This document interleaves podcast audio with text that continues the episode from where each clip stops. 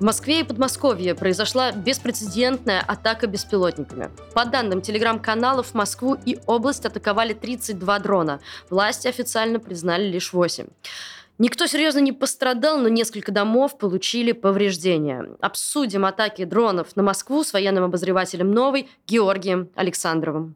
Георгий, привет. Привет. Давай кратко опишем, э, куда и что прилетело сегодня, получается, утром. Ну, сегодня утром в московский регион прилетело какое-то количество дронов. Э, по разной информации от 25 до 32 Хотя Министерство обороны России утром отчитывалось о том, что 8 дронов было поражено, соответственно, 5 они вроде подбили в Подмосковье, и 3 в Москве силами радиоэлектронной борьбы тоже умудрились значит, отклонить от курса. Но поскольку 3 дрона в Москве и Новой Москве врезались в многоэтажные здания жилые, то можно с этого сделать вывод, что, в общем, работа рэп э, к этому и привела. Mm-hmm. Не, не к тому, чтобы их сбить, а к тому, что они в итоге прилетели в чьи-то квартиры.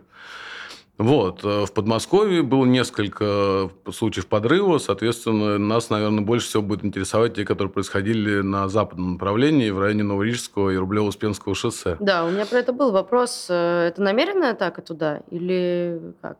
Ну, мы не знаем точно, что, как бы, что являлось настоящей целью операторов дронов, но можем предположить, что да. Я вот думаю, мы, видимо, начинаем с конца. Я думаю, что психологическое воздействие было в первую очередь э, задачей тех, кто запускал, собственно, это, эти беспилотники. Угу.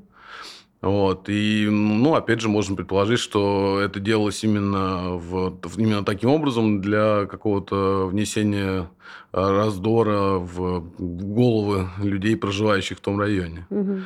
Тем не менее, еще и жилые дома. Э, как, э, ну, если опять-таки мы же не можем влезть в голову, но anyway, как, как выбирали эти цели? Слушай, я предполагаю, что цели не были жилые дома, так же, как, если честно, я предполагаю, что и российская страна вряд ли обстреливает именно конкретно вот жилые районы в Киеве. Угу. То есть, жилые районы может быть, но жилые дома вряд ли являются целью, просто это неинтересная военная цель. Расходовать довольно дорогостоящий и сложный боеприпас на то, чтобы, так сказать, еще сделать себе какой-то черный пиар, антипиар, ну, наверное, бессмысленно. Вот, я разговаривал с Романом Светаном, это украинский летчик, э, который, собственно, и полковник ВСУ в запасе, который утверждает, что попадания в жилые дома могут быть связаны либо с работой, собственно, ПВО, о чем мы уже говорили, либо, например, просто с ветром, потому что это довольно большой парусностью устройство, которое летит низко, и где-то в Москве, видимо, должно пролетать просто между домами. Угу. И какой-то сильный порыв ветра мог привести к тому, что просто вот он снизился и врезался, как мы видели на видео и фотографиях, э, в наиболее высокие высокие этажи. То есть, угу. Видимо, хотели на бреющем пролете пройти над крышами, но не получилось. Угу. Про работу ПВО. Насколько же она дырявая уже второй раз? Ну, не второй. Э, случаев, когда в Подмосковье находили упавшие, запутавшиеся в каких-то проводах и там зацепившие за деревья mm дроны, их было очень много. То есть уже счет идет на десятки. И каждый раз стоит вопрос о том, что происходит с ПВО. С ПВО, как мне сегодня рассказал израильский военный эксперт и бывший сотрудник спецслужб Израиля Сергей Мигдаль, но российское ПВО имеет э, большие, так сказать, она направлена на то, чтобы работать против серьезных авиационных целей. То есть это самолеты, которые летят в большом, большом количестве бомбить Москву. А дроны, они сделаны из композитного пластика. Его очень плохо видно на радарах, плюс они идут на очень маленькой высоте, и фактически российское ПВО их замечает только в последний момент. Вот Сергей Мигдаль вообще уверен, что проще всего их э, выявлять каким-то патрулям, которые будут слушать э, звук и просто э, оптически наблюдать происходящее в небе. Вот. Выявить их при помощи других радиолокационных устройств сложно. Вот, поэтому, собственно, видимо, они и дальше их будут пропускать. Угу. Другого... Но в Киеве мы то же самое наблюдаем. При насыщенности украинского ПВО западными хорошими системами, они тоже видят эти дроны, российские шахеды, ну, российские иранские шахеды уже прямо над э, самим городом практически. Ну вот сегодня ночью, например, э, говорили о том, что прилетело 31 или 32, из них 29 сбито. Ну, них получается сбивать, а у России нет. Ну, надо сказать, что, видимо, Киев гораздо лучше сейчас укреплен, конечно, чем Москва.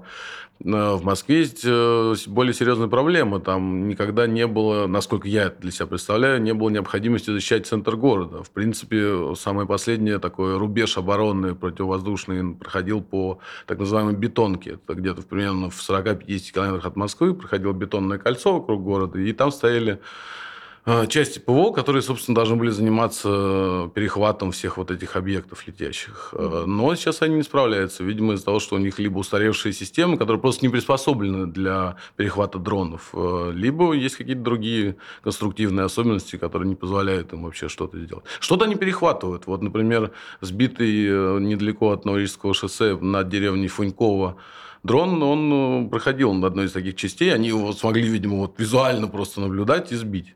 Но другой, который долетел до Петрова-Дальней, а Петрова-Дальняя – это Рублево-Успенское шоссе, это просто очень близко к резиденции Путина, там буквально можно пешком дойти. Но вот э, они его не заметили, то есть он как каким-то образом полетел. Это Вопрос, как его сбили. Как бы... Не, это полная фантастика, потому что Новоогарево – это настолько же охраняемый объект, как Кремль. Но, как мы видели, уже и Кремль пропустил, и теперь получается, что, в общем, на резиденцию Путина тоже тоже, она тоже не неуязвима. Почему бьют не по условному Ленинскому проспекту? Нет, ну а смысл бить по Ленинскому проспекту? Mm-hmm. Во-первых, по Ленинскому проспекту прилетело. Mm-hmm. Там же был, был прилет сегодня. Вот. Э, ну, как бы тут, тут разделились мнения экспертов, с кем я разговаривал, потому что Роман Светан э, утверждает, что на самом деле целями атаки были военно-промышленные предприятия, где под Москвой действительно есть несколько предприятий, которые выпускают, например, ракеты, которыми атакуют Украину. Но мы видим, что, скорее всего, все-таки целями, реальными целями атаки было вот такое психологическое воздействие на тех, кто проживает в элитных э, поселках под Москвой. Угу. Э, чьи беспилотники? Ни диверсионные группы, ни Украина не берут на себя ответственность. Слушай, я не верю в то, что диверсионная группа может собрать какое-то большое количество больших беспилотников. Они все-таки, это не маленький квадрокоптер, да, который можно положить в чемодан и перенести. Это устройство с размахом крыльев 3-4 метра, оно тяжелое, большое, требует большое количество взрывчатки. И... Как называется? Ну, есть разные предположения. Вот сегодня разные эксперты выдвигали эти идеи по поводу того, что это может быть. И Светан, и Мигдаль утверждают, что, по крайней мере, часть из атаковавших Москву дронов – это Airborne UJ-22, про который мы уже много раз говорили. Они поставлены в Украине на поток, то есть их выпускают в промышленных масштабах уже, по-моему, ну, несколько месяцев, чуть ли не год. Угу. Вот. И, в общем, раньше атаковали в основном ими. Однако сегодня некоторые эксперты выдвинули другие предположения. Например, бывший руководитель компании «Ильюшин» Алексей Рогозин, сын, собственно, Дмитрия Рогозина, у себя в телеграм-канале написал о том, что это самолетного типа беспилотники, однако созданные по схеме утка. То есть у нее крылья сзади, а впереди довольно длинный корпус. Угу. Посмотри, брат. Ты видишь? Вот Рома! То есть, соответственно, это не похоже на силуэт Airborne. Это другой вид дрона. А, ну, понятно, что по своим характеристикам он примерно приблизительно схож э, с аэрборнами. То есть это тоже там примерно несколько сотен или тысяч, даже, может быть, километров э, дистанции, которую он может покрыть. Он несет там пару десятков, э, может нести пару десятков тонн взрывчатки.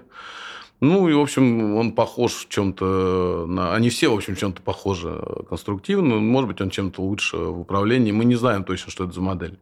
Какой-то из э, телеграм-каналов, по-моему, Мэш утверждал, что есть э, украинский дрон «Синица», который э, раньше, который был представлен в виде так сказать, модели с электрическим двигателем и с небольшим размахом крыльев, и он мог покрывать дистанцию 100 километров. Но то, что мы видим, он явно больше. То есть понятно, что это, если даже что-то похожее, то а, модернизированная модель, которая вот может долететь до Москвы. Если обобщить, мы можем сказать, что это дроны украинского производства в большинстве своем? Ну, практически в этом мы уверены. Одно из двух. Либо это дрон украинского производства, либо это дроны, которые поставили, соответственно, западные партнеры Украины. Там были разные поставки, и американские, и английские, различные. Может быть, что-то из этого было модернизировано, может быть, просто что-то поставлено из того, что мы не знаем, потому что, конечно, не все номенклатура этих э, передаваемых э, вооружений э, выходит в свет. То есть мы не, не, не обладаем полной информацией о том, что Украина получает от союзников. Аэрборны могут нести до 20 килограмм взрывчатки, насколько мы знаем. То есть это боевая составляющая вполне достаточно для того, чтобы произвести довольно сильное разрушение на неукрепленных специально военных объектах. То есть там, как мы видим, они при попадании выносят там, кусок стены могут у здания выломать. Но вот, конкретно те беспилотники, которые сегодня прилетели в московские дома, и их взрывные устройства не сработали, там было вложено еще, по-моему, советского производства такое детонирующее устройство КЗ-6, которое, собственно, там от одного до трех, по-моему, были. Но вот оказалось, что они не очень...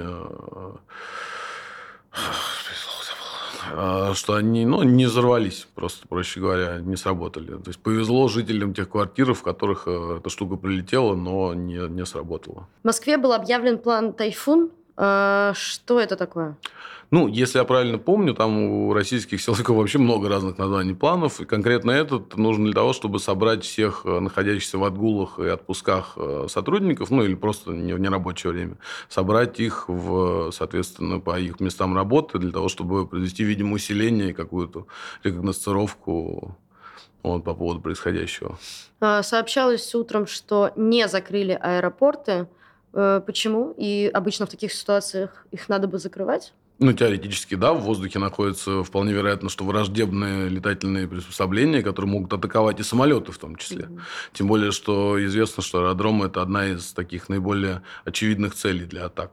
Однако российские власти, видимо, решили не нагнетать панику и попытаться все это спустить на тормозах. Но это очень странное решение, на мой взгляд. паники стоит того, что мог бы Нет, упасть ну, самолет. Ну вот смотри, даже если взять э, район э, Новорижского шоссе, это, в общем, не так далеко от Шереметьево. Мгм. Э, С другой стороны есть аэропорт Внуково. То есть все это, в общем, там в получасе лета этого дрона. Если кто-то захотел бы отклонить в сторону аэропорта, то это было бы сделано.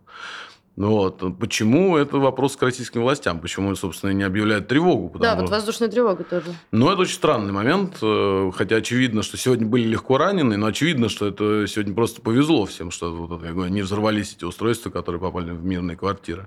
Понятно, что в следующий раз может быть хуже.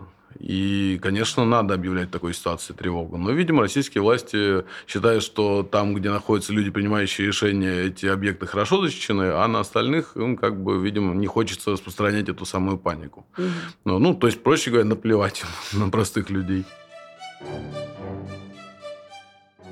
Как тебе кажется, это разовая акция для того, чтобы припугнуть, или нам стоит ждать э, таких новостей впереди еще какое-то количество? Ну, я абсолютно уверен, что это будет повторяться. Как это, собственно, уже и неоднократно повторялось. Могут меняться цели. То есть, может быть... Не, ну все-таки количество тут беспрецедентное, как говорят сейчас, правильно?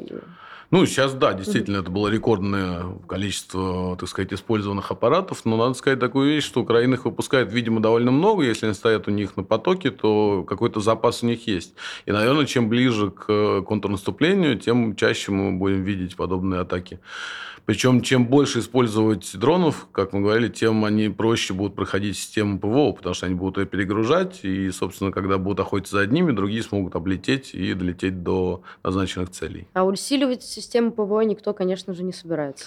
Не, ну усиливать ее можно, например, за счет того, чтобы с фронта забрать какие-то подразделения ПВО, но тогда оголятся, значит, боевые части, которые находятся на переднем крае, это тоже, в общем, большая проблема. Мгм. Но тем более, что усилить э, до такой степени, чтобы закрыть небо над Москвой, практически невозможно. Тем, что сейчас существует, это огромный мегаполис, а если с учетом новой Москвы, то он просто э, феерических размеров.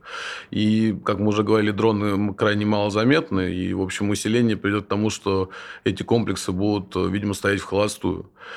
Тут еще есть такой момент интересный. При работе этих комплексов есть опасность попадания не по- улетевших в молоко снарядов. Вот, например, панцири, там стоят пушки, которые стоят, и ракеты небольшого радиуса действия. Если эта ракета или заряд пушки не попадет в дрон, то он, соответственно, полетит куда-то дальше, где-то попадет дальше на землю. Там радиус действия 20-25 километров. Ну, понятно, что если из центра города мы возьмем и нарисуем круг, то там, скорее всего, будут жилые кварталы. То есть куда-то упадет не только дрон, но и то, что в него должно было, то, что должно было его сбить. Мгм. Вот, так что тут тоже, в общем, есть опасность от самой системы ПВО для граждан российских. После этой атаки может ли что-то измениться в городе? Будут ли какие-то ужесточения? Ну, во-первых, уже довольно интересное событие произошло. Был сбой всех навигационных систем, видимо, от работы РЭП. э, Это воздействовало, да, и то есть понятно, что как минимум начнутся пробки. На самом деле, я как бы надеюсь из своего человеколюбия, что в Москве будут все-таки при повторах подобной ситуации происходить тревоги воздушные, и, собственно, людей будут как-то уговаривать прятаться. Или хотя бы не выходить из дома. То А просто есть где прятаться? Ну, есть бомбоубежища, конечно. Другой вопрос, что они часто перепрофилированы под склады, какие-то ангары, непонятные производства, еще что-то. То есть, конечно, никто серьезно этим не занимался. Я знаю, что несколько лет назад пришло подписание все освободить, почистить, привести в порядок, но думаю, что оно не выполнено. Я несколько раз был на таких объектах, это какие-то довольно странные, не буду говорить конкретно где, но довольно странные э, значит, э, предприятия, где, в общем, прятаться людям либо негде, либо все это уже не приспособлено для того, чтобы э, действительно эффективно обороняться. Ну, исходя из тактики российских властей не запугивать, не нагнетать обстановку, я так понимаю, с бомбоубежищами все так и будет продолжаться. Там будут склады, там не будет э, очистки, там не дадут нам всем, э, точнее, всем москвичам не дадут карту бомбоубежища, не скажут, куда бежать, если что. Не, ну есть метро. Надо сказать, что, конечно, люди могут прятаться в метро, но для этого нужно тогда им это объяснить, что вот ну, если происходит такой там звук, и вам, не знаю, приходит рассылка смс или как это будет делано, потому что сейчас от э, этих ревунов не факт, что они установлены вообще во всех местах города, и что можно услышать, и люди поймут, что это такое. Я могу сказать, когда был ковид, и включали эти самые сирены время от времени, времени, ну, как бы их в половине случаев не было вообще слышно нигде. Mm. То есть нужен какой-то еще способ Э, донести эту информацию до людей придумать. Но если это будет происходить, то, конечно, метро должно останавливаться, и туда должны спускаться люди, и там это пережидать. Вот. Это Видимо, абсолютный коллапс в рамках Москвы. Ну, с одной стороны, да, но в Киеве это происходит, что же делаешь? То есть понятно, что если город перейдет на какие-то военные рельсы, к чему все идет, потому что, в общем, атаки учащаются и становятся все более эффективными, то понятно, что придется это делать. То есть, или мы ждем первых погибших. То есть у нас э, пока не клюнет, э, соответственно, соответственно, нажайный петух э, горящий, то, соответственно, никто и ничего делать, предпринимать не будет. Опять будут отчитываться о том, что пострадавших нет. Ну, это странно. Как ты думаешь, э, что если те люди, которые думают о том, что величие российской армии все могут, все это, засомневаются ли люди в этом сейчас?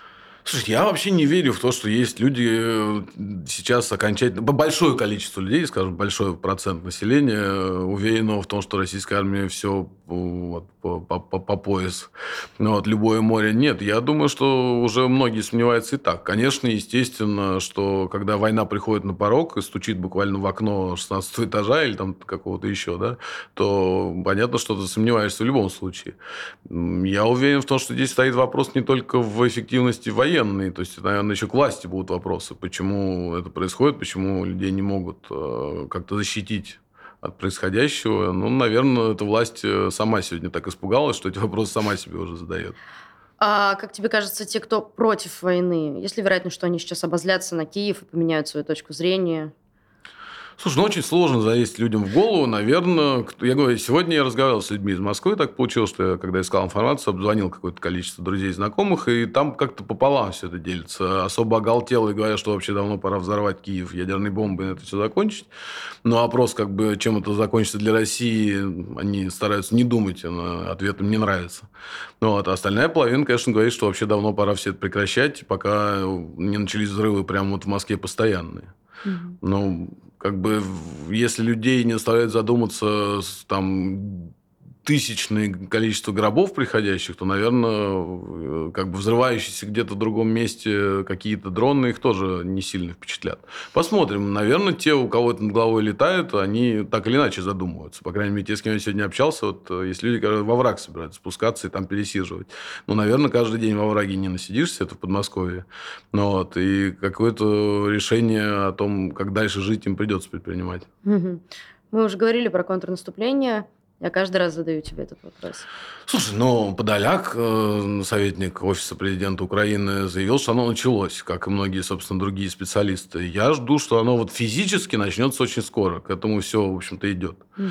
Ну, вот вроде бы, так сказать, все, все на местах, вся техника получена, Залужный вернулся из командировки заграничной, все прочитал. Я думаю, что он должен начаться в ближайшее время. И эти атаки дронов тоже, конечно, нужны для того, чтобы оттянуть часть э, э, интереса, скажем так, вот от э, этих позиций прифронтовых э, или фронтовых э, внутрь страны для того, чтобы забрать часть ПВО, как мы уже говорили, придется его так или иначе оттуда а, как-то переставлять к центру страны. Mm. Ну и психологически, конечно, это очень важный момент, потому что это как первый, видимо, не всем понравится ассоциация, но первая бомбежка Берлина страны союзников там, и России, и Советского Союза. Конечно, это важный был очень момент для психологического воздействия. Как тебе кажется, это событие сильнее по эффекту, чем мобилизация? Я думаю, что нет. Мобилизация, насколько я знаю, это была вообще трещина просто в, э, так сказать, стане российской власти.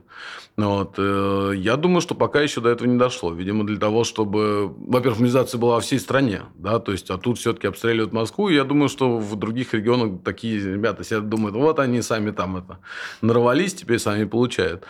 Но мобилизация более глубокая история, на мой взгляд. Угу. Все-таки здесь э, число пострадавших, даже если будет, там будет исчисляться десятками, ну, там, максимум сотнями, понятно, что такие устройства не смогут убить много людей. А в процессе мобилизации погибло уже какое-то гораздо большее количество. Угу. Посмотрим. У меня такое впечатление, что атомизированность российского общества дошла до ситуации, когда всем вообще уже на все наплевать, кроме личных каких-то вот семейных своих и близких там каких-то людей.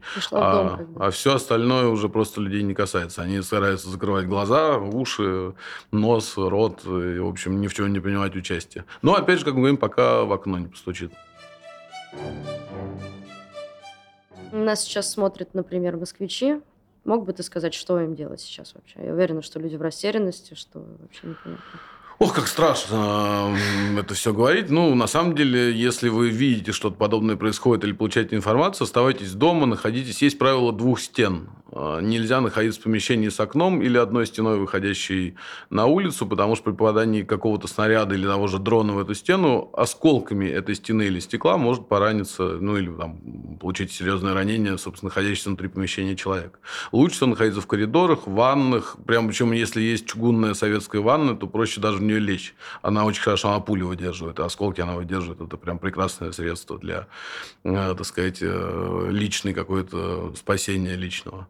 Вот. Э, конечно, надо изменять свою жизнь, потому что если это будет повторяться, то нужно действительно узнавать, где ближайшее убежище, объяснять людям, что если такое будет происходить, то нам всем туда нужно спускаться. Но в первую очередь нужно, наверное, каким-то образом воздействовать на власть для того, чтобы война прекратилась. Потому что пока все это только разогревается все больше и больше. И Но понятно, невозможно. Слушай, я этого точно не знаю. Много раз говорилось о том, что если выйдет миллион человек, то это будет воздействовать. Но пока никаких миллионов не уходит. Слушай, не, не знаю. Слушай, ну если прилетит 10 тысяч дронов, может и выйдет. Понимаешь, если люди на самом деле боятся за себя. Вот когда они почувствуют именно страх за свою жизнь, вполне вероятно, что он пересилит страх перед ОМОНом, который стоит на улице. Пройдемся по пропагандистам. Соловьев говорит, что уже война мировая. Дугин прогнозирует изменения в общественном сознании. Хинштейн называет это попыткой посеять панику. А чего нам ждать от официального Кремля? И как ты думаешь, помимо этих высказываний, которые уже звучали, в которых как бы что ждать от Кремля и насколько там напуганы люди, возможно, сейчас? Ух, ты задаешь такие сложные вопросы, залезть в голову Путину, по-моему, в общем, это, конечно, многие пытаются, но в итоге как бы непонятно. Я не знаю, что э, можно ждать от Кремля. Очевидно, что все это склоняется к тому, что план, по которому все это якобы двигалось когда-то, ну, он уже для всех понятно, что он сломался. Ну, вот, надо где-то брать новый план, нового плана нет. Вот, понятно, что они будут стараться так или иначе э, как-то отбиваться от украинской стороны сейчас, э, видимо, когда начнется контрнаступление, вот оно и покажет, что дальше будет. Я думаю, что Кремль спит и видит э, надежду, так сказать, заключить мирное соглашение и зафиксировать линию фронта на той вот, собственно, на, на той территории, которая сейчас есть, на той территории, которая сейчас есть. Но Украина на это никогда не пойдет? Нет, не должна пойти. Ну, опять же, мы не можем это точно знать. Что будет, неизвестно если война станет очень затяжной, как бы, то и, и Украине, например, если будет неудачное контрнаступление, перестанут поставлять а, соответственно, вооружение и помогать э, там финансово, то мы не знаем, к чему приведет. Потому mm-hmm. что, собственно, факт э, подписания Минских соглашений, первых и вторых, он был. То есть Украина уже когда-то отказалась от части своих территорий ради мира. И, собственно, проблема с Крымом также решалась, да, хотя никогда не признавалось, что это не украинская территория, но де-факто как бы не, не пытались его вернуть военным путем. То есть понятно, что Украина на какие-то переговоры когда-то шла, и вполне вероятно, что пойдет сейчас. Но пока не видно. Украина пока вообще выигрывает, судя по всему, вот, э, судя по происходящему, и тем э, огромным территориям, которые Россия сначала захватила, а потом потеряла, и, собственно, по происходящему сейчас на фронте. То есть, если для России огромная победа – это взятие этого маленького бедного Бахмута, то для Украины, очевидно, несравнимые были, э, так сказать, победы. Украина ответственность за эту атаку на себя не берет. Поясни их позицию и что будет, если вдруг однажды они признают? Слушай, ну они никогда не признают ничего происходящего на территории России. Ни входа каких-то подразделений, ни какие-то обстрелы. Они просто молчат. Нельзя сказать, что а, Украина отказывается. То есть, ну да, они как-то все время, тот же самый Подоляк, высказывают какое-то мнение о диверсантах, но, как мы говорили, я в диверсантов не верю. Это слишком сложная схема. Сейчас все-таки непонятно, где можно было бы взять такого рода устройство.